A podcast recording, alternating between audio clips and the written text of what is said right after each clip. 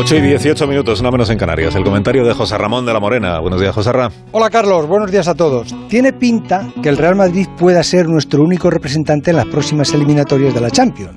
Salvo que el Barça sea capaz de meterle cuatro al PSG en París y no recibir ninguno, o que el Atleti gane por más de un gol al Chelsea en Londres, o el Sevilla al Dortmund en Alemania.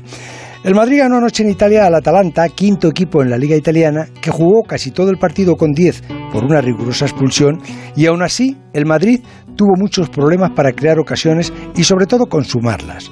Hizo ese gol Mendy, un defensa izquierdo, que a falta de cuatro minutos para el final lanza un derechazo bien colocado, que es el que le da esa ventaja de un gol al Madrid para el partido de vuelta, pero ha sido un buen mes de febrero para el Madrid, porque ha conseguido cinco victorias, cuatro sin encajar goles y solo ha encajado uno en total. Se pone a tres puntos del Atleti, que tiene un partido menos, está dos por encima del Barça y podría pensarse que su futuro es halagüeño. Pero tú, que le viste jugar anoche contra ese Atalanta que tenía 10 jugadores, ¿le ves un futuro tan optimista en la Champions si como parece pasa cuartos y le toca enfrentarse al City, al Bayern, al Liverpool o al PSG o a alguno parecido? Yo tampoco. O sea, que bien, pero como decía Luis Aragonés, sin poder presumir. Porque si somos sinceros, reconoceremos que no parece probable que venga una primavera para presumir de nuestros equipos. Pero yo os dije que suelo equivocarme en los pronósticos y que ojalá vuelva a hacerlo.